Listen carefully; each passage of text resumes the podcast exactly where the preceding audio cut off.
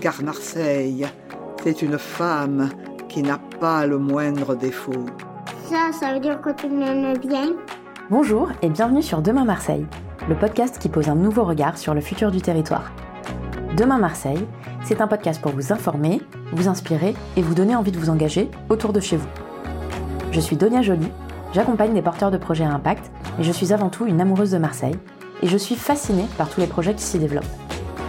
Fatiguée d'entendre les clichés habituels sur une ville qui fournit pourtant d'initiatives incroyables, j'ai décidé de partir à la rencontre de ces actrices et acteurs engagés qui proposent des solutions concrètes aux défis du territoire. Ils nous montreront qu'autre chose est possible et vous donneront les clés pour vous engager à votre tour autour de chez vous. Et si c'était elles et eux qui dessinaient le futur de la ville? Et si on pouvait tous y contribuer? Demain Marseille? Et si demain se construisait aujourd'hui?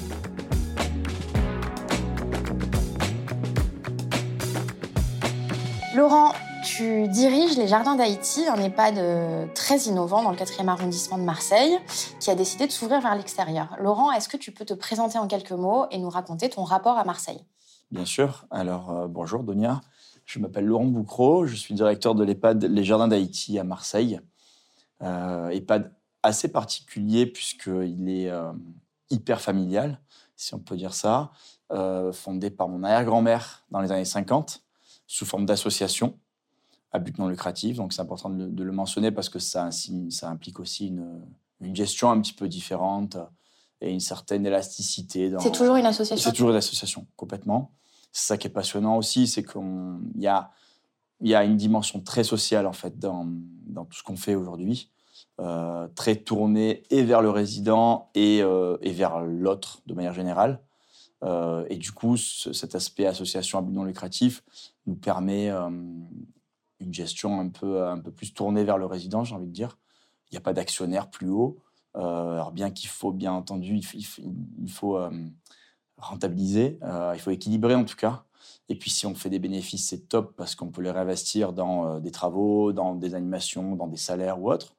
Euh, donc il y a quand même une notion financière à respecter. Il hein. ne faut pas ce qu'on veut, mais on, est un petit, on a un peu plus de marge. Voilà. Et euh, je donne un exemple tout bête, mais euh, les repas, par exemple, qui sont quand même un des piliers de la prise en charge d'une personne âgée, d'une personne tout court d'ailleurs, euh, on peut mettre du budget dans l'assiette et ça se ressent tout de suite, quoi, puisque les gens mangent bien et s'ils mangent bien, ben, ils passent une bonne journée, ils dorment bien et le matin c'est plus facile, etc. etc. Ah. Donc c'est des, des petits détails, mais qui ne sont pas des détails en fait. Est-ce que tu peux me raconter en, en, quelques mots ton parcours? Je crois qu'il n'a pas, euh, pas été euh, uniquement euh, autour de cette EHPAD. Effectivement, parcours un peu atypique, je pense. D'ailleurs, j'ai mis du temps à, à l'accepter, ce parcours, euh, parce que, parce que c'est un peu, comment je peux dire ça c'est ouais, atypique et, un directeur d'EHPAD, il a forcément, en tout cas, j'avais l'impression qu'il qu avait forcément ce cette espèce de, de, de, tenue, euh, de, après j'allais dire de déguisement, euh, que ce soit autant euh, sur l'aspect vestimentaire que euh, sur l'aspect euh, parcours et histoire de vie. Euh, c'est quelqu'un dans ma tête, en tout cas, et je crois que dans la tête des gens, c'est ça. C'est quelqu'un qui a un certain âge déjà, parce qu'il faut avoir un peu d'expérience pour diriger un EHPAD. C'est quelqu'un qui est très sérieux, qui a fait telle et telle et telles études, euh, voilà, je ne sais pas du tout euh, péjoratif hein, ce que je raconte là, c'est juste que moi, arrivant euh, d'un monde complètement euh, autre, j'ai mis du temps à accepter euh, quelque part ou à avouer finalement qui j'étais auprès des gens. Et puis j'ai appris avec le temps et en grandissant un petit peu que finalement c'était aussi une force d'être un peu différent. Et en tout cas qu'il fallait en faire une force. Euh, donc moi, mon parcours, il est très simple. Hein. Je suis sorti de l'école, euh, un peu comme tout le monde, vers 17-18 ans, euh, avec le bac en poche, parce que mon père m'avait dit, euh, il faut ton bac, c'est là-bas, au, moins ça, s'il te plaît. Donc je l'ai eu. Euh, et puis ensuite, je suis parti vers le sport, puisque c'était vraiment ma passion absolue, le ski alpin notamment. Et j'ai été professeur de ski pendant 6 ans, entre mes 20 et 26 ans à peu près. Euh, voilà, donc j'étais saisonnier. L'été, je travaillais dans le ski nautique. Euh, j'ai beaucoup bossé pour le Club Med notamment. Alors pareil, hein, ça, j'avais, euh, je le disais pas avant. Et en fait, je me suis aperçu avec le temps que c'était une... Bah, déjà moi, c'est une super école hein, pour moi. Et euh, je l'assume complètement aujourd'hui parce que je trouve que euh, on devrait presque tous passer par ce genre d'expérience.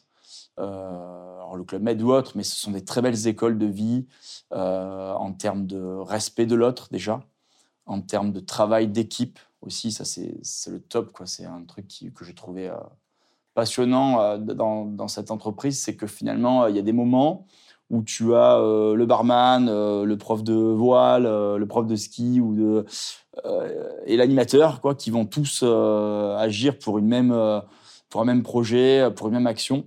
Euh, donc, en fait, on apprend dans cette entreprise à sortir de sa case et à faire autre chose. Ça, je trouve ça top. Et donc, on apprend à aider l'autre aussi.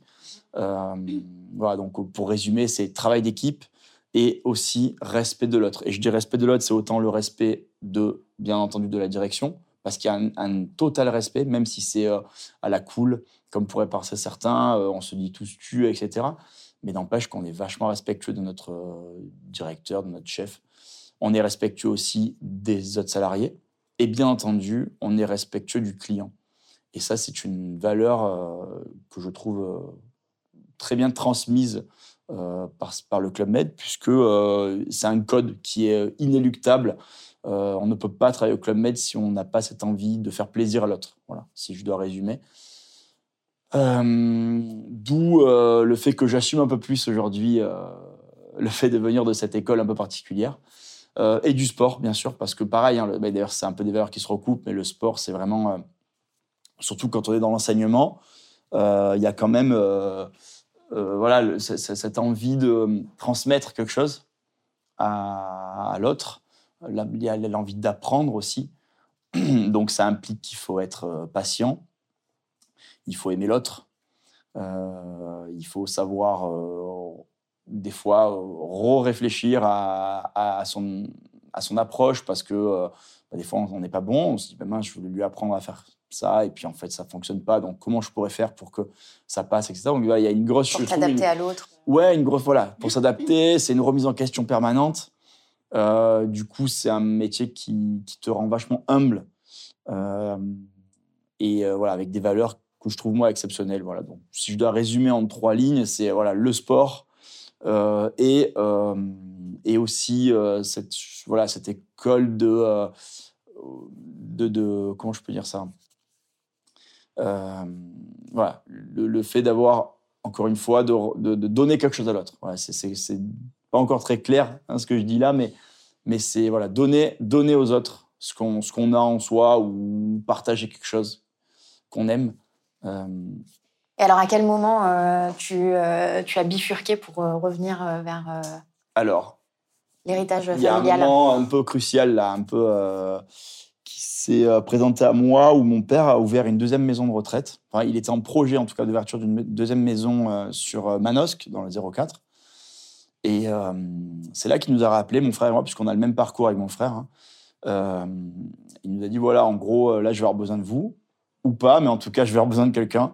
Donc, il y a une porte qui s'ouvre à ce moment-là. Est-ce que vous voulez la saisir ou pas? Est-ce que vous voulez est-ce que c'est le moment pour vous de revenir dans l'aventure familiale? Sans jamais nous mettre de pression hein, Je tiens à le préciser parce que c'est là qu'il a été très bon, je trouve aussi, mon père, c'est qu'il nous a jamais imposé euh, de faire ce métier. Il nous l'a proposé plusieurs fois. On a dit non une première fois. Euh, et puis là, on a, on a vu cette porte qui s'ouvrait. euh, avec mon frère, plus ou moins en même temps, on avait envie de, de changer un peu. Et on s'est dit, c'est peut-être pas mal de, de, bah, d'écrire encore un peu euh, l'aventure euh, familiale, qui est quand même très belle. Euh, et puis, on se sentait peut-être plus fort aussi à ce moment-là. euh, parce qu'on avait vécu un tas de choses avant euh, qui nous avaient... Vous aviez fait votre propre chemin. Exactement. C'est bien de laisser aux gens la possibilité d'abord d'aller vers ce qu'ils veulent. Et à la limite, c'est là que c'est c'est le meilleur moyen, je trouve, moi, de s'écarter de quelque chose. C'est le meilleur moyen de, se, de savoir ce qu'on veut, finalement. Hum. Voilà. Donc, on est revenus euh, plus ou moins tous les deux en même temps. Euh, moi, j'avais 26, 27 ans. Et euh, j'ai repris les cours parce que, par contre, il faut un diplôme pour exercer ce métier. Et c'est très bien, d'ailleurs.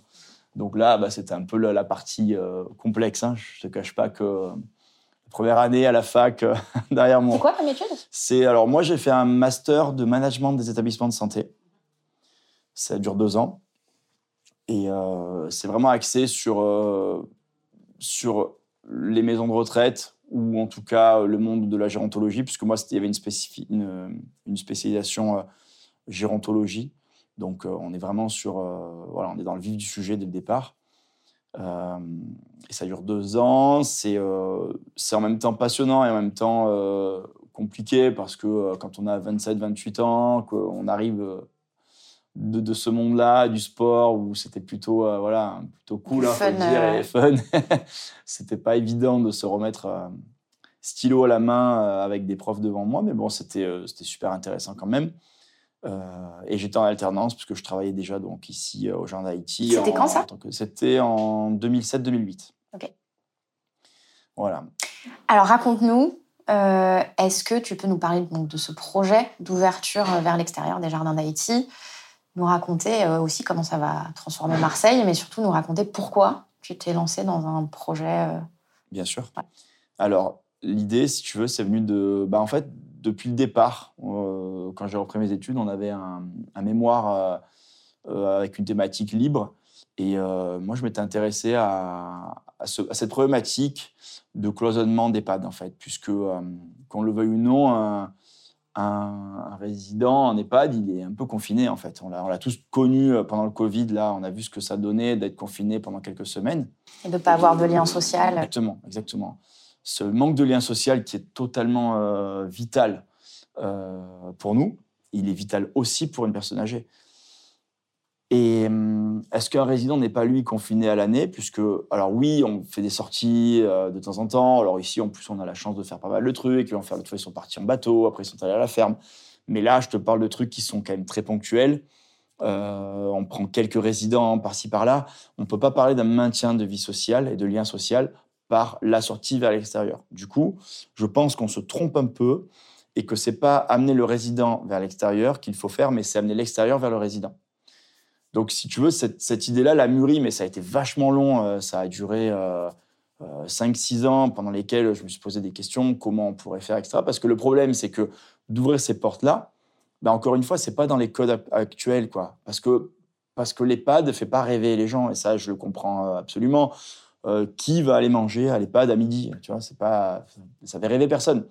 Et même si je vais plus loin, euh, les petits-enfants euh, ou les arrière-petits-enfants de nos résidents viennent pas volontiers à l'EHPAD. Ils viennent pas voir euh, mamie, papy avec le sourire. Et moi, ça, c'était un vrai problème pour moi. Du coup, ma première idée, ça a été de faire une crèche, puisque je trouvais le peu d'enfants que je voyais passer ici, je trouvais ça magique. D'un coup, tu as les yeux des, gens qui s'illuminent. Il se passait des, choses absolument hallucinantes, des conversations entre un tout petit et un tout vieux, et, euh, et des sourires, euh, des yeux qui pétillent. Enfin voilà, on avait, on retrouvait un peu de, de vie. Euh, et je me disais, il y a un truc à faire là-dessus. Quoi. À mon avis, il faut, il faut des enfants au quotidien. Euh, voilà. Donc le premier projet de l'ouverture vers l'extérieur, ça a été cette crèche. Mhm. Et en fait, j'ai eu un truc aussi qui était vachement euh, révélateur dans ma vie. En 2015, j'ai eu une chance inouïe. C'est de faire un voyage en Australie euh, qui a duré un an. Donc j'ai mis en off euh, mon boulot. euh, j'ai eu la chance de pouvoir le faire, hein, parce que c'est, faut le dire, c'est pas, pas Mhm. donné à tout le monde. Donné à tout m'a- monde, dit attends, fais-le. Ma femme devait partir en Australie pour un, pour un projet, elle est médecin et c'était un projet, elle aussi, projet d'une vie. Donc j'ai pu la suivre. Et, euh, et euh, c'est là-bas que j'ai compris plein de trucs. Parce que déjà, ils sont vachement en avance sur nous, euh, les Australiens, et je veux dire les anglo-saxons de manière générale, sur l'aspect ouverture vers l'autre. En tout cas, c'est ce que j'ai moi ressenti là-bas. Euh, et ma femme qui bossait à l'hôpital de Melbourne, euh, hôpital spécialisé dans les enfants. Euh, pour la petite anecdote, ici, ça fait 20 ans que je suis avec elle. Je suis jamais allé la voir à la Timone, ou en tout cas, je suis jamais allé manger à la Timone avec elle, parce que la Timone, bah, c'est un hôpital. Il est ce qu'il est, mais il fait, il fait pas rêver, quoi. Voilà. C'est un C'est un hôpital. hôpital, exactement. C'est un hôpital. Là-bas, c'était un hôpital, mais c'était aussi un restaurant, une salle de sport, euh, une crèche. Il y avait euh, des petites boutiques, il y avait un jardin. Donc moi, j'allais manger avec elle trois fois par semaine, alors qu'on était à l'hôpital, tu vois. Et c'était, je me suis dit, attends, c'est un truc de fou quand même. Ici, je vais jamais la voir, et là-bas, je prends plaisir à y aller. Et euh, je me suis dit, mais pourquoi, si eux, ils le font, pourquoi il y a une crèche avec... euh, donc, tu avais les enfants, tu vois, qui, qui passaient avec leur, euh, leur perf et tout. Euh, et en même temps, il y avait les enfants de la crèche, il y avait les gens qui venaient manger au resto, il y avait le mec qui sortait de la salle de muscu. Et j'ai trouvé cette, cette cohésion absolument exceptionnelle. Quoi. Et en même temps, hyper logique. Mhm. Donc ça m'a montré que ça existait ailleurs et que ça marchait. Et en revenant de ce voyage, j'étais, gonflé à bloc. Je dis allez, c'est bon, c'est maintenant, on le fait, on se lance, on fait la crèche, etc. etc. Donc ça, c'était 2016, 2016, du coup. 2016. Ok. Euh, Euh, donc euh, le premier projet, la crèche. ouais. Et après Alors, c'est là que tout, tout est allé assez vite. Euh, Mhm. D'abord, on a eu en même temps que le projet euh, crèche, on a pensé une refonte de l'établissement, une restructuration, parce que autant les valeurs humaines y étaient, mais euh, l'aspect euh, confort, on n'était vraiment plus dans les clous. En fait, c'était une maison quand même qui avait euh, alors 30 ans au minimum pour, pour certains espaces et, et beaucoup plus pour d'autres espaces. Donc en fait, on avait des chambres qui étaient minuscules, on avait beaucoup de chambres à deux lits. Et ça, c'est quelque chose que les résidents d'aujourd'hui et encore plus les résidents de demain ne veulent pas. Ils veulent une- du confort comme on voudrait nous, en fait. hein. Mhm. Euh, donc on s'est posé la question euh, avec un architecte de savoir comment on pourrait rajouter quelques chambres et, en- et les, trans- transformer, enfin dédoubler des chambres. Voilà. Et euh, on avait deux options qui s'offraient à nous. Soit on faisait un petit bloc en plus et on, faisait, on, on révolutionnait rien, mais on, on- on répondait aux problèmes. Ou alors on rasait euh, les trois quarts de la maison et on reconstruisait beaucoup plus grand. Et là, on y mettait ma crèche notamment. Euh, et on pouvait faire un, voilà, un truc de fou. Quoi. Donc moi, je dis à Lego, à le faire, on le fait à fond.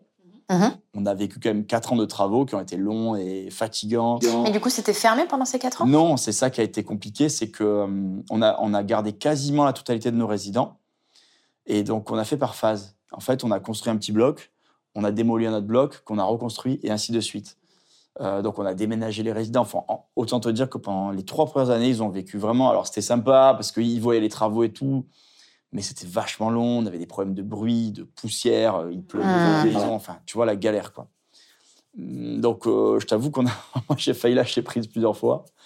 Et puis, on savait quand même ce qu'on avait au bout. En tout cas, on imaginait ce qu'on pouvait avoir au bout. Et on se disait, ce serait, ce serait con de lâcher maintenant. Euh, Il y a le Covid qui est arrivé en plus pendant les travaux. Donc là, ça nous a encore mis un coup de. Euh, voilà, dans la tête. Mais bon, euh, voilà, tout, est, tout a été euh, fini. et une fois qu'on voit le produit maintenant, on se dit, bon, on a bien fait d'être patient. Et là, ça allait assez vite ensuite parce que la nouvelle maison, avec la déco qui est sympa et tout, déjà, les, les familles venaient vachement plus souvent, vachement plus volontiers et tout. Donc déjà, on a vu un truc assez rapidement. Là, il y a, on a ouvert il y a même pas un an. hein. Ce que je vois moi aujourd'hui, c'est que les familles viennent plus souvent, ils viennent plus longtemps, ils, ils restent plus longtemps sur place. Et ils viennent beaucoup avec leurs petits-enfants. Alors que ce que je te disais tout à l'heure, c'est que les enfants venaient jamais. Mhm. Déjà, je me dis, bon, cool, on a réussi un truc, on a rendu le lieu sympa, euh, et on donne envie aux gens euh, de venir euh, beaucoup plus facilement, notamment aux familles. Donc les résidents, forcément, l'impact il est direct, hein, ils bénéficient de la venue de, leur- de leurs enfants. Les résidents qui n'ont pas d'enfants, ils bénéficient quand même de, ce passage des autres, donc de cette vie sociale dont on parlait tout à l'heure. Et là, on a vu un truc, on a vu un truc naître. Moi, je me suis dit, ok, c'est cool, on, a, touche, on touche un truc du doigt. En ayant créé un lieu euh, relativement cool, et j'insiste sur le mot cool, hein, puisque tu l'as vu, on, a, insiste sur des trucs, euh, de la musique, euh, de la déco, des odeurs et tout ça, c'est important tout ça. Euh, pour- Des odeurs, j'avais pas pensé. eh ouais, c'est la base. hein. Enfin, Ouais. enfin, c'est- c'est- Ouais. enfin, en tout cas, moi, je suis un peu maniaque, c'est ce que je disais tout à l'heure. Et c'est vrai que, voilà, je pense qu'il y a des, tu sais, les, les- les sens, quoi. Euh, ce qu'on entend, ce qu'on sent, euh, c'est vachement important. Ça fait qu'on va volontiers dans un lieu ou pas. Et c'est pas du tout ce que je dis là, ça ça a pas un aspect marketing, ou même si ça a un aspect marketing peut-être secondairement. Moi, ce que je vois en, au dé- en- enfin, en priorité, c'est que ça donne envie aux gens de venir. Mhm. Et le bénéfice, c'est pas un bénéfice d'argent, c'est un bénéfice de temps qu'on donne aux résidents. Voilà. Donc euh, après, ça va assez vite, quoi. Si, si tu sais que les familles viennent facilement et viennent volontiers, est-ce que on peut pas se poser la question Est-ce que c'est pas déjà beaucoup plus légitime de se dire Et si maintenant, maintenant qu'on a un lieu qui est cool, maintenant qu'on a commencé un peu à dépoussiérer ce monde-là et à casser certains codes, est-ce qu'on pourrait ouvrir les portes au quartier Puisque, comme je te l'ai dit, euh, ce qu'on cherche aujourd'hui, c'est du temps auprès de nos résidents. Les familles, c'est top, c'est super qu'ils viennent, mais si on, on, on démultiplie ce temps par la venue de jeunes et de moins jeunes du quartier ou en tout cas de l'extérieur, on aurait peut-être mis le doigt sur un truc vachement intéressant. Donc, euh, La suite du projet. la suite du projet. La crèche, On voit que des enfants qui viennent, ça fait du bien aux, rési- aux résidents. Là, ça y est, c'est le top. Ils viennent tous les jours. Il se passe des trucs absolument exceptionnels. Euh, et en même temps que ça, on a un appel à projet qui est lancé par la CNSA, l'ARS et euh, ce, projet qui est mené par Brigitte Bourguignon, euh, ministre déléguée au bel âge. hein. Ça, c'est en fin 2021. Moi, je vois cet appel à projet passer. Je dis, waouh, c'est cool parce que c'est un peu en lien avec, ce qu'on, avec notre façon de penser aujourd'hui, par le biais de cette crèche notamment. Euh, est-ce qu'on n'irait pas plus loin? Est-ce qu'on est qu'on répondait pas à cet appel à projet? Coup de chance, euh, Daphné Chavaria, qui bosse pour Marseille Solutions, que je connaissais d'avant, m'appelle en me disant T'as vu ce truc et tout euh, Ça correspond à ton établissement, ça te dit, on s'y met tous les deux et on y bosse. Sauf qu'il restait deux semaines avant la clôture de l'appel à projet. Donc, je dis Allez, go, pourquoi pas? On fait appel à un troisième larron qui s'appelle Fabien Godioso, Mhm. Euh, qui lui a une société de formation à la base et de, de coaching euh, qui s'appelle Where's the Starter, euh, avec qui je bosse déjà moi depuis un an, avec qui je forme nos équipes sur notamment l'intelligence collective, voilà pour faire simple. Mhm. Et tous les trois, on a bossé quelques jours entiers sur, sur le projet. Mais en fait, là où on avait un peu un coup d'avance, c'est qu'on avait, moi j'avais déjà plein d'idées en tête. Daphné, qui est au moins aussi folle que moi, elle avait encore plein d'idées. Et Fabien, il a enfoncé le clou. Donc, euh, donc on n'a pas trop galéré à, à trouver des idées sympas, quoi. C'est la chance qu'on a eue. Euh, et puis, bah, coup de fou, euh, deux semaines après, on avait la réponse comme quoi on était lauréat de ce projet. Mhm. Donc, pour la petite anecdote, il y a quand même 365 EHPAD qui ont répondu. Il y en a que 25 qui ont été pris et un seul en PACA. Voilà, donc on est, on est fiers, on représente la région et c'est cool. Maintenant, l'idée, c'est de pouvoir aussi euh, donner envie aux autres de le faire. Euh, et donc, dans les grandes lignes, hein, dans les projets euh, ouverture extérieure, il y a le restaurant, le centre de coiffure et euh, l'espace de coworking qui sont, eux, déjà, ça y est, ça marche déjà, qui sont ouverts au quartier. Mhm. L'idée, elle est très simple, c'est de proposer à des gens de venir manger, se faire couper les cheveux ou coworker. Euh, alors, pour, alors, pour le coworking, c'est totalement gratuit. Pour le resto et la coiffure, c'est vraiment euh, c'est des prix qui sont dérisoires. Donc, l'idée, c'est vraiment pas d'aller chercher de l'argent. Encore une fois, d'aller chercher du temps. Le deal, c'est vous venez, vous passez un bon moment, vous, vous profitez aussi du centre de coiffure ou du resto. Par contre, vous donnez un minimum de temps. Alors que ce soit, des fois, c'est juste par leur passage. Les gens viennent, ils s'installent à table, ils repartent, ils ont presque parlé à personne. Mais déjà, ça fait du bien parce que il y a de la vie sociale qui, se- qui, se, qui se recrée. Il y a d'autres têtes, il y a Exactement. du passage En de fait, la c'est vie. ce qu'on voit nous, tu vois, quand on va au resto manger avec un pote, on parle pas forcément à la table d'à côté, mais le fait qu'il y ait une table à côté fait qu'on on est en vie, on a envie sociale, quoi. Mhm. Et ici, bah, c'est ça qu'on essaie de recréer. Euh, mais en plus, parce que ça, ça rend la, la base, mais c'est- ça va très très souvent au-delà de ça, c'est que les gens qui viennent, ils ont compris quand même pourquoi ils venaient. Euh, ils ont compris qu'ils avaient un, ils généraient une plus-value auprès du résident. Donc ils jouent le jeu, c'est ça qui est passionnant, c'est que les gens qui viennent, ils, discutent avec des résidents. L'autre fois, il y avait un, un jeune coworker là qui vient et qui se remet sur YouTube euh, le but euh, de l'OM de la veille, tu vois, avec un résident qui adore le foot. Je me suis dit, ouais, c'est ça, quoi. Là, on, a, là, on touche le, le but ultime. Puisque si ce jeune n'était pas venu, ce résident, les quelques minutes qu'il a passées là, il les aurait pas passées, tu vois. Et c'est des minutes de bonheur, quoi. Et, et moi, c'est ça qui me passionne, en fait, c'est de travailler sur l'instant.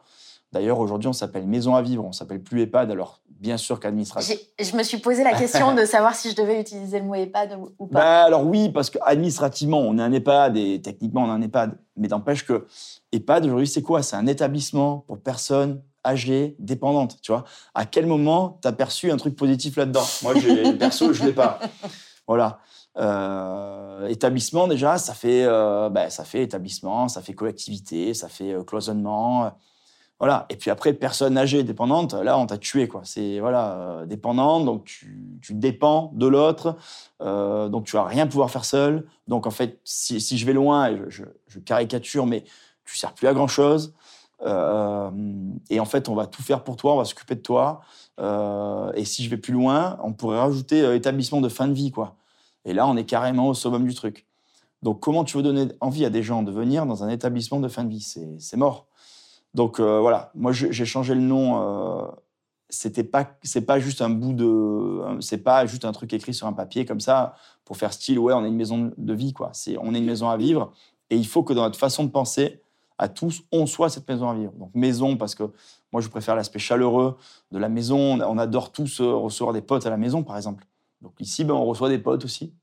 Et, à vivre, parce que moi ce qui me passionne ici, c'est les instants de vie, c'est pas la fin de vie. Alors oui, il y a aussi la fin de vie, il y a une réalité, je ne veux pas la cacher. Mais avant cette fin de vie, il y a de la vie. Donc, pour revenir à ce, passage et à cette mixité qu'on a à recréer par ce resto, par ce coffre, etc., c'est ces moments de vie. Et ce, et ce, monsieur qui a vécu euh, cet instant avec euh, ce coworker, si tu le multiplies par 5, 10, 20, 30, parce que ce sont à chaque fois des moments qui vont se créer grâce à des gens de l'extérieur, ben, je pense qu'on va, on va gagner beaucoup, beaucoup de temps et on va offrir aux gens beaucoup de moments de vie. Et du coup, je crois qu'on est dans le vrai. Je pense qu'on fait, on fait du bien. Et, ce qui est sûr, c'est qu'on ne fait pas de mal. Voilà, ça, ça fait souffrir personne d'avoir euh, cette population qui vient. Alors, si tant est qu'elle est euh, maîtrisée. Il ne faut pas que demain, le, tiers-lieu prenne le dessus sur l'EHPAD. Tu vois, il faut quand même que notre population à nous, ce sont des personnes âgées. Elles sont chez eux aujourd'hui, enfin chez elles, pardon. Euh, il faut que ça reste comme ça demain. Voilà, donc c'est vraiment euh, le restaurant, par exemple, on ouvre une table. C'est quatre personnes maximum par jour. Si demain, je te dis, on fait 50 couverts, donc les résidents, ils vont manger dans leur chambre parce qu'on n'a pas la place dans le resto, on n'aura rien compris. Ouais, ok. Voilà, mais si tu maîtrises ça, je pense qu'on fait de mal à personne. Voilà. Donc, le premier projet, c'est toute cette ouverture-là tu l'as compris, des espaces communs qui sont encore plus sympas si euh, certaines personnes du quartier euh, viennent en bénéficier. Après, il y a deux gros projets qui sont en cours de construction. Euh, il y a le, potager, le jardin potager partagé. L'idée, c'est d'offrir la possibilité aux jeunes du quartier bah, d'avoir un jardin, parce que malheureusement, ici, tu l'as vu en arrivant, c'est plutôt des immeubles, pas mal d'HLM, d'immeubles à vocation voilà, social et certains n'ont même pas de balcon. Quoi. Donc, euh, d'un coup, de leur dire bah, on vous prête notre jardin, je trouve ça cool en tout cas pour eux. Euh, et bien sûr, ça va inciter aussi, encore une fois, la cohésion entre nos jeunes et nos résidents qui, eux aussi, bien entendu, bénéficieront de ce jardin potager. Ils auront leur potager et euh, les familles du quartier auront leur petite parcelle. Chacun aura sa parcelle. Et on peut espérer largement des moments de mixité hyper intéressants. Euh, et après, on a un, projet qui me passionne aussi, c'est un appartement d'étudiants. Euh, donc, ce que j'aimerais faire, c'est ouvrir, euh, enfin, on, va le faire hein, d'ailleurs, on va proposer à deux étudiants d'être nourris, logés gratuitement pendant l'année scolaire. Et en contrepartie, on leur demande du temps auprès de nos résidents, à, hauteur de 10 à 12 heures par étudiant par semaine. Donc là, on est sur quelque chose d'un peu plus contractuel que le reste des projets, où le reste, c'est vraiment vous venez, vous croisez du monde, vous discutez avec eux et puis c'est top. Là, c'est un peu plus contractuel parce qu'on va vraiment demander aux, étudiants de, s'engager de s'engager euh, de manière un peu forte. Euh, ce que j'adore dans, tous ces projets, c'est que le, le, projet numéro un, c'est vraiment, enfin la cible numéro un, c'est notre résident. C'est d'aller chercher du temps, comme je te l'ai dit, euh, à l'extérieur pour avoir plus de temps à leur offrir. Mais à chaque fois, il s'avère qu'il y a deuxième, une deuxième cible qui, est là, c'est le, c'est le, jeune du quartier ou l'étudiant ou l'enfant ou, autre. Et du coup, il y a une dimension aussi qui est vachement, enfin une dimension sociale et j'allais dire presque pédagogique. Tu vois, pour la crèche, par exemple, on, voit aujourd'hui euh, qu'on apprend à, nos enfants aussi, euh, ben, on leur apprend un peu la vie parce qu'ils voient des choses que qu'on voit pas toujours, quoi. Tu vois, d'avoir une population très âgée devant soi, avec certains qui ont des pathologies, des difficultés à se déplacer ou quoi. Est-ce qu'il faut leur cacher ça aux enfants? Je pense pas. Euh, alors après, on est, tout récent hein, dans, l'intergénérationnel en France. Ça fait une dizaine d'années qu'on s'y intéresse. mais ce qui est cool, c'est que les premières choses qui ressortent aujourd'hui, les premiers chiffres, les stats, c'est que on, sait qu'un enfant qui a été euh, mêlé de manière fréquente à une population âgée durant les trois premières années de sa vie, on sait qu'il va mieux s'intégrer à la, à la, pardon, à l'école euh, et donc, on peut largement penser qu'il aura une meilleure intégration dans la vie sociale euh, de manière générale. Donc, c'est cool. Voilà, il y a cette dimension pédagogique que j'aime bien. Et euh, justement, tu me parles de stats. Aujourd'hui, donc, je crois que la crèche a ouvert un peu avant le Covid. À côté, de, à côté de la maison à vivre, qu'elle est ouverte dans la maison à vivre depuis la fin 2020. C'est ça. Euh, Aujourd'hui, quel est le quel premier bilan tu tires de justement euh, cette, euh, cette intergénérationnalité euh, Je ne sais pas si le mot existe. Alors ouais, ouais, le, le bilan, il est double. hein. C'est euh, d'abord sur les résidents, on n'y voit que du bon. Voilà, je vois que... a, alors, il y a des gens qui participent tout le temps. Tu as les habitués, tu vois, ils savent que les enfants ils viennent à 11h, donc ils sont là, ils attendent et tout. Euh, et on voit des trucs extraordinaires. Euh, je te prends l'exemple d'un monsieur qui, qui est en forme, mais, mais pas, pas tant que ça. Quoi. Il, il a des, pathologies, euh, notamment au niveau euh, articulation et tout, il a du mal, tu vois. Et puis là, euh, d'un coup, les enfants arrivent, il, il arrive à se mettre debout, il récupère le ballon, il lance le ballon à un enfant. Enfin, c'est un truc de fou, quoi. Je me dis, mais attends, mais c'est pas possible. Le kiné, il galère à lui faire bouger le bras, et là, il se met debout, il lance le ballon. Donc, euh, il y a un truc, quoi. Il y a un truc. euh, alors, j'ai pas la. Statistiquement, euh, je pourrais, je pourrais pas te prouver encore aujourd'hui. On va s'y mettre, hein, d'ailleurs. On, attend pas mal de. de moi, j'aimerais trouver des jeunes, notamment, qui, ont envie de travailler sur des chiffres concrets. Mais voilà, j'ai pas les chiffres aujourd'hui, mais j'ai le visuel, quoi. Et c'est presque, ça parle encore plus. Euh, donc voilà cet exemple-là. Euh, de manière générale, on, on trouve que nos résidents sont plus heureux. Euh, et il y a plein de trucs qui, dé- qui, qui, qui découlent. Ils mangent mieux, ils dorment mieux, ils sont plus apaisés. Le moment de la toilette, qui est un moment qui est souvent très complexe, se passe relativement bien. Et en fait, la population qui participe beaucoup à l'intergénérationnel, c'est celle qui est le plus impactée par tout ce qu'on vient de dire là. Tu vois, c'est celle qui mange le mieux, c'est celle qui dort le mieux et tout. Donc il y a un truc, il y a un truc qui est euh, complètement euh, prouvé quoi, euh, visuellement. Et encore une fois que j'aimerais maintenant qu'on prouve par aussi. tu vois, il y a, il y a moins de, on commence à, montrer qu'il y a moins de, médicaments clairement qui sont pris, notamment tout ce qui est antidépresseurs et tout ça. Euh, donc on va, on va- je suis sûr qu'on va, on va avoir euh, bientôt, on arrivera à le dire euh, par des chiffres parce qu'il faut des chiffres. hein, et- et voilà, c'est sûr que. Et le, le deuxième truc qui est super cool, c'est au niveau des enfants. En fait, la crèche, on, on l'a vu parce que malheureusement, quand la crèche a ouverte, c'était au confinement, donc bien entendu, on, on parlait pas du tout là de de- d'ouverture des portes de l'EHPAD et encore moins avec des enfants et tout. Hein. On- là, on nous a C'était dit, même exactement tout, le moment voilà, où- C'était le contraire. Donc on était un peu dégoûtés. Euh, mais du coup, ça nous a permis de voir la crèche avant, en mode euh, autonome, et la crèche après. Et c'est presque un coup de chance.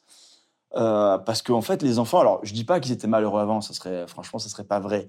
C'est juste que là, on leur a rajouté un truc dans leur quotidien. Et tu vois, ça n'existe pas dans les, dans les autres crèches. Et je trouve ça dingue, c'est que quand on va les chercher, moi je vais souvent, j'adore aller à la crèche, voir les enfants, j'y vais quasiment tous les matins, je passe cinq minutes, tu vois, c'est un peu ma dose aussi de, de bonheur, quoi. Donc d'ailleurs, si c'est ma dose de bonheur à moi, c'est sûrement la dose de bonheur de tout le monde. Un enfant, y a, y a- enfin, c'est le kiff, quoi, il faut le dire. Et quand on va les chercher, on, on dit qui veut venir à la maison à vivre? Et Il y a, tu as 8 doigts levés sur 10. Et ils sont tous à fond, quoi. Ils sont là, ils sont à la porte et tout, ils veulent venir. Donc, euh, tu vois, ce truc, on a. Il y a un moment de bonheur aussi pour eux, quoi. C'est un peu la surprise. Alors, même s'ils viennent souvent, ça reste quand même encore assez extraordinaire pour eux, parce que c'est, ils viennent une demi-heure, trois quarts d'heure.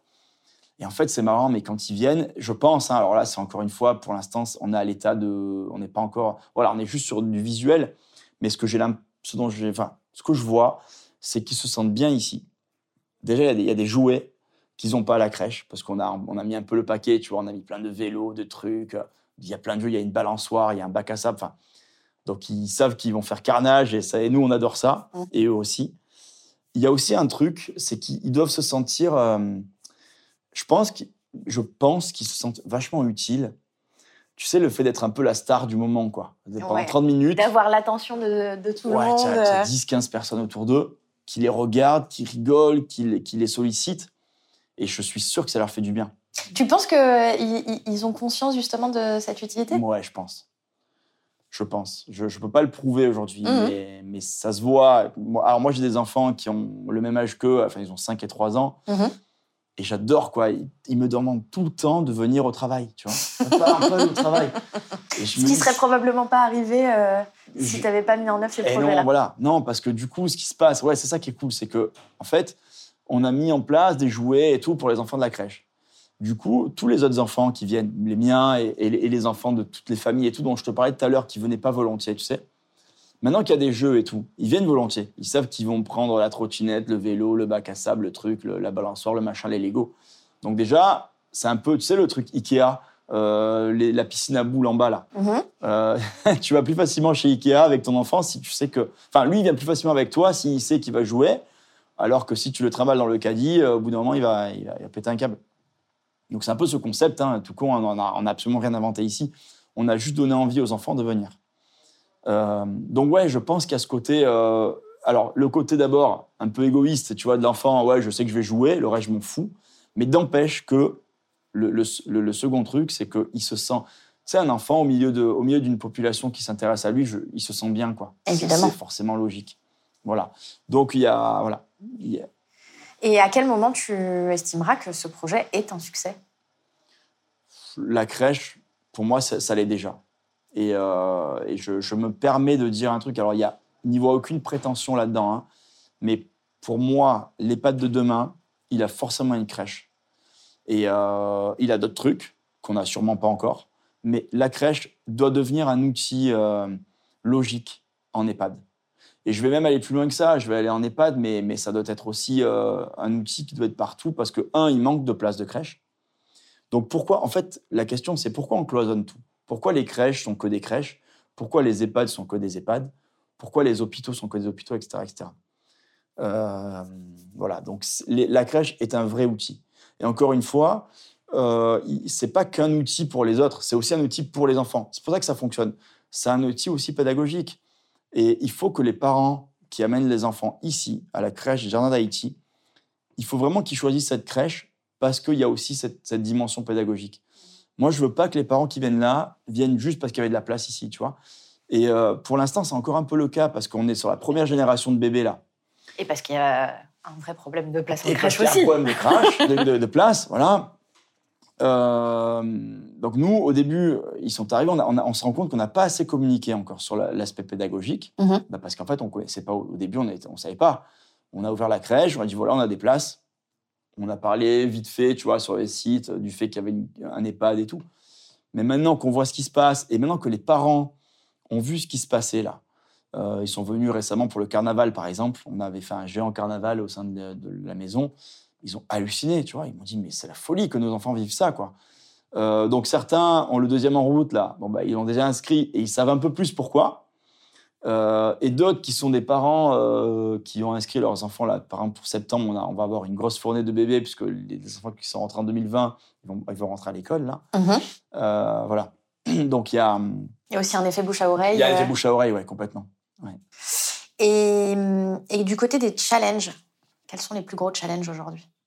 Alors, en fait, le, gros challenge pour moi, c'est de, prouver maintenant aux autorités notamment, je pense à la PMI, euh, je pense à l'ARS, de leur prouver que cet outil fonctionne.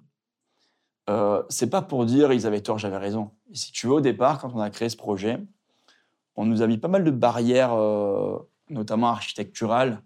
Moi, j'avais un rêve, c'était qu'on ait une entrée commune. En fait, tu avais les bébés le matin et le soir qui passaient par là, par l'accueil de, de- de la maison, enfin de l'EHPAD, quoi. Euh, et là, on, on générait déjà une cohésion entre les enfants et les résidents. Sauf qu'on m'a on m'a clairement dit que c'était pas possible parce qu'il fallait cloisonner, cloisonner, cloisonner, cloisonner. Parce que les règles sont Parce les que règles. les règles sont les règles, parce que l'hygiène, parce que la sécurité. Après, moi, je veux surtout pas euh, polémiquer là-dessus. Je veux pas dire qu'ils ont tort ou que j'ai raison. C'est pas le délire.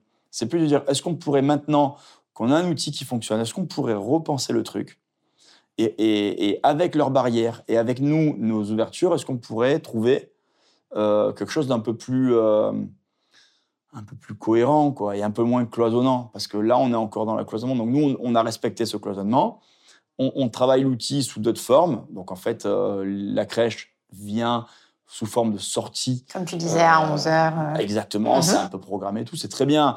Je te dis pas que demain, on aura les enfants toute la journée. Au... Il faut pas ça. Il faut que les- les enfants, il leur faut un cadre. Ils ont l'assiette, ils ont le repas. Nos résidents aussi. Donc, je suis pas en train de dire il faut faire n'importe quoi.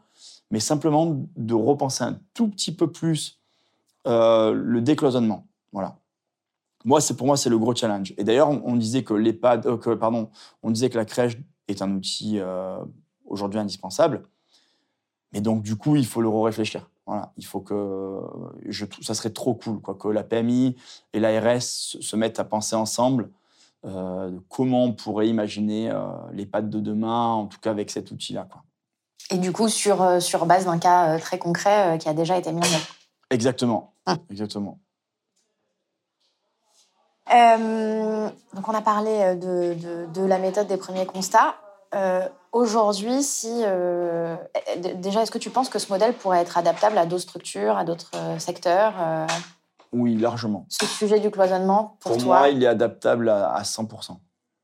Euh, enfin, la seule limite, bien entendu, il y a quand même un truc hein, qui n'est pas rien, mais c'est la place. Parce qu'une une micro-crèche, alors c'est une micro-crèche, je ne sais pas si on l'a dit ou pas, mais c'est important parce qu'une crèche, en moyenne, c'est 50, 60 enfants, voire plus. Et là, encore une fois, on serait pas dans le. On, sortirait du, du cadre. Tu vois, on ne peut pas amener 60 enfants à l'EHPAD, c'est pas possible faut que ce soit des micro-crèches, à mon sens. Et du coup, on est sur des, des micro, euh, des, micro-échanges. Quoi. On a 2, 4, 5 enfants qui viennent maximum. On ne peut pas non plus faire n'importe quoi. Donc, une micro-crèche, c'est environ 140 mètres carrés. Voilà. Et ça, c'est un, ça peut être une barrière. Parce qu'un EHPAD en ville ou un EHPAD qui n'a pas de, de moyens, euh, que ce soit financier ou, euh, ou de taille ou de place pour, pour étendre, bon, ça va être compliqué. Donc, c'est la seule limite. Par contre, si euh, si ça, c'est possible, s'il peut rajouter 100, 120, 130 mètres carrés, il n'y a plus aucune limite, à mon sens. Et si, euh, on, si euh, quelqu'un qui nous écoute souhaite s'engager sur ces thématiques, comment est-ce qu'on peut apporter notre pierre à, à l'édifice de cette maison à vivre? Alors, il y a plein de façons. C'est ça qui est super cool, c'est que en ouvrant les portes finalement vers l'extérieur, alors encore une fois, la crèche était vraiment le, c'est un peu la pierre angulaire quoi de tout le reste des projets. En ouvrant cette porte-là, on s'aperçoit que tout est possible. Et déjà maintenant, j'ai des gens qui m'appellent, moi, qui voient ce qu'on fait un peu. On a, pas mal de la presse qui vient. Je trouve ça super cool d'ailleurs. Enfin, que la presse montre aussi euh, des trucs positifs sur les EHPAD. Alors encore une fois, c'est chez nous, mais, ça, mais il faut que ce soit partout parce que des EHPAD qui font un truc bien, il y en a partout. Et c'est cool que la presse le montre. Donc, du coup, les gens qui voient ça m'appellent, disent Ouais, on aimerait bien, nous, venir faire ça ou ça. Et la pierre à l'édifice, tu peux l'apporter en faisant absolument tout et n'importe quoi, tant que tu viens dans le but de faire quelque chose pour le résident et pour, le, pour nos aînés. Donc, un exemple tout bête, l'autre fois, j'ai une jeune fille qui m'appelle, qui me dit euh, Ouais, j'ai mon papa. Euh, euh, j'ai mon papa qui, qui commence, enfin, qui, qui a touché un petit peu par la maladie d'Alzheimer, mais il est relativement jeune encore. C'est un artiste, il fait du piano, il chante. Et ce qui lui fait du bien aujourd'hui, c'est euh, de jouer de la musique. Et je vu que chez vous, il y avait un, tout un. Des instruments. instrument. Il y a un peu une scène musicale, là, qui est ouverte à tous, bien sûr. Est-ce qu'on pourrait venir passer un moment? Et je lui dis, bah, vous savez quoi? Oui, euh, un, si ça fait du bien à votre papa, venez. Et deux, ça va faire du bien à nos résidents, parce que la musique, c'est un kiff absolu, c'est un moment de partage de dingue. Donc, son papa est venu avec sa fille, ils se sont installés. Et puis on a passé deux heures de dingue, deux heures de malade mental où tu avais le, voilà, le monsieur jouait du piano, du coup ça chantait, il demandait aux gens qu'est-ce que vous voulez qu'on joue, ah, on va jouer ce morceau, machin. Et du coup, tu as une dame qui a pris le piano après, une, ancienne pianiste là, qui, joue souvent. Enfin voilà, il s'est passé un truc de ouf quoi. Et, euh, et, tu vois, ces gens-là, bah, ils ont apporté leur pierre à l'édifice parce qu'ils ont donné euh, deux heures de temps à nos résidents. Donc au-delà de euh, venir manger euh, avec les résidents, de venir coworker, de possiblement venir pour le coiffeur ou tout simplement pour rencontrer les résidents. On peut aussi proposer des idées. Complètement, complètement. Tant que c'est dans le bon sens, moi je suis ultra ouvert. On n'a pas parlé d'un projet qui qui qui que j'ai trouvé particulièrement intéressant, c'est un projet de podcast. Ouais, ouais, un super projet de podcast. Alors, on n'a pas encore le nom de l'émission, c'est en cours là, on a des pistes. Euh, mais on est sur une thématique qui est clairement euh, l'histoire de nos anciens, l'histoire de vie de nos anciens. Euh, d'abord parce qu'on part du principe logique que nos anciens, nos résidents, nos, personnes, nos aînés sont chargés d'histoire. C'est des livres, hein, clairement, et ils nous apprennent des trucs de ouf tous les jours. Et on aimerait bien que ces trucs-là soient un peu mis au grand jour. Quoi. Alors ça, ça, ça aura l'ampleur que ça aura, mais l'idée, elle est vraiment, pour celui que ça intéresse, bah, d'écouter euh, les histoires de vie euh, de nos résidents avec à chaque fois. Alors, en plus, il y, a un truc rigolo, c'est que les questions seront posées par des enfants d'une école euh, primaire. Uh-huh. Donc, pareil, on est encore aussi sur un projet pédagogique, tu vois. euh, pour nos enfants. Et euh, ouais, on a espoir, mais, mais j'y crois fort hein, qu'on on va avoir des trucs super qui vont sortir parce que moi, à chaque fois que je parle avec nos résidents, euh, ils ont des trucs de fou à nous raconter, quoi. Euh, il, faut que ça, il faut que ça sorte. Et en plus, ce qui est trop bien, c'est que ça va aussi servir de, de mémoire pour les familles de nos résidents. Et je trouve ça bien qu'ils aient, qu'on grave que dans, dans, dans quelque chose de. de- Qu'on documente. Ouais, voilà, qu'on Mhm. documente un peu leur, leur histoire de vie. Des fois, ils disent des trucs qu'ils disent pas devant leurs enfants, tu vois. Et c'est cool d'un coup bah, de dire à leurs enfants, bah, écoutez ce qu'a dit, ce votre papa, votre maman euh, sur vous ou sur votre histoire, ou voilà, parce qu'il y a des trucs qu'ils savent pas. Mhm. Et euh, alors, tant que ça reste, euh, voilà, il y a des trucs qu'ils veulent pas dire aussi, hein, mais ça, ils le diront pas ou on le, on le montrera pas. Mais euh, voilà, c'est ouais, c'est super passionnant, quoi. Et euh, donc, je comprends que vous êtes très inspiré par euh, vos résidents. Au-delà des résidents, est-ce qu'il y a des, des personnes ou des projets qui vous inspirent à Marseille euh, aujourd'hui? Alors oui, euh, oui, Marseille. Moi d'abord, je, suis- complètement amoureux de cette ville. Euh, J'avais un- une émission récemment où quelqu'un disait Marseille, on, l'aime ou on la déteste ou les deux. Et c'est un peu ça, quoi. Marseille, c'est un peu ce, c'est compliqué parce que oui, il y a des trucs euh, complètement hallucinants, quoi. On prendre la grève des, poubelles récemment. l'enfer, quoi. Tu, d'un coup, tu peux plus rouler, il faut rouler sur des. Bref, c'est n'importe quoi. Et en même temps, euh, Marseille, quoi. Marseille, c'est Tout est ce possible. aime, tout est possible. Il y a cette mixité des, des populations, des générations. Moi, j'hallucine toujours quoi, sur ça. C'est- c'est- c'est- je trouve ça magique. Euh, par exemple, la friche. Moi, j'adore cet endroit. Quoi. Je trouve ça fou. Euh, euh, je vais pas assez parce que, tu sais, en Marseille, on est très quartier. Quoi. On vit dans notre quartier, on n'y sort pas forcément. Et alors, moi, j'habite vers euh, la Pointe Rouge, donc euh, je suis un passionné de la mer et tout ça, donc je m'y trouve bien là-bas. Mais quand je vais à la friche, par exemple, ou l'autre fois, je suis allé euh, sur le toit terrasse de. euh, comment ça s'appelle Des réformés, là. Mhm. J'ai halluciné. Je me dis, mais c'est fou, quoi. Ouais, on se croirait au- au- à Lisbonne, tu vois. Et je trouve ça dingue. Voilà. Donc, ça, c'est des projets qui m'inspirent grave. Et il y en a plein partout, et j'en connais très peu, moi, mais, mais je, j'adore. J'adore cette, cette envie-là de, de faire des trucs nouveaux, de casser un peu les codes. Euh, on commence à utiliser les toits des immeubles pour en faire des terrasses. Euh, on commence à. Tu vois, il y a un truc, euh, l'après-M, McDonald's. J'y étais voilà. hier, ils Ok. fêtaient leur un an. Bah ouais, voilà, bah voilà, c'est- un truc de fou quand même. Mm. Et ça, bah, j'adore. Clairement, c'est de dire, OK, on a un problème, ah ben, on va en faire une solution de ce problème et on, et on va aider des gens, on va... Enfin, voilà. On, on- on se permet des trucs euh, qui paraissaient impossibles il y a 5-10 ans. Et, euh, et je trouve qu'à Marseille, on est fort pour ça, ouais. Et euh, dernière question, à quoi ressemblerait ton Marseille idéal demain? Ah bah, mon Marseille idéal, c'est un Marseille où ça fait peut-être un peu fleur bleue, mais où tout le monde s'aime, tu vois, un truc où il y a parce que ça par contre, il faudrait débrancher les, les klaxons des voitures déjà. Ou euh, arrêter les moteurs de toutes les voitures Ouais, non, c'est ça qui est un peu. euh, En fait, c'est le Sud avec euh, voilà cet énervement, ce truc un peu des gens qui crient et machin, et des fois ça rend un peu fou. Il faudrait que, ouais, il faudrait que que les gens soient un peu plus. Je sais même pas comment dire ça, quoi. Il y a un peu trop de. Il y a un peu trop d'animosité entre entre les gens. euh, et euh, alors qu'en fait, on s'aperçoit avec des, avec des projets, tu vois, on parlait de l'après-midi et tout ça, ou du, ou du restaurant euh, aussi qui est, Le qui République. dingue, le République, voilà. J'ai interviewé Sébastien la Et- semaine dernière. Ok, ben, ben voilà, tu vois, c'est c'est- voilà, moi c'est ça qui me plaît dans Marseille, c'est l'envie d'aller aider l'autre. Mm. Et en fait, des fois, on a tendance à, penser un peu trop vite. Quand je dis les gens ne s'aiment pas assez, c'est que il y, a- quand même aussi à Marseille, c'est un- c'est une ville où euh, il y a beaucoup de différences de, population, tu vois. Tu as, des quartiers très riches, des quartiers beaucoup moins riches, tu as des gens qui sont dans le besoin, et euh, on est, encore un peu trop cloisonné finalement. Et euh, il faut trouver une solution à ça. Ça serait magique de, de décloisonner un peu les quartiers euh, dans le respect de tout le monde. Et c'est ça qui est, com- qui est compliqué en fait. Voilà. Et, euh, mais il y a des trucs de fou à faire. Voilà. Donc, euh, Donc demain Marseille, euh, c'est euh, un Marseille euh, décloisonné. ouais, Yes. Super, merci beaucoup Laurent. Merci à toi. C'est la fin de cet épisode de Demain Marseille. Je vous remercie de l'avoir écouté jusqu'au bout. Vous trouverez tous les liens vers les projets mentionnés pendant l'épisode dans la description.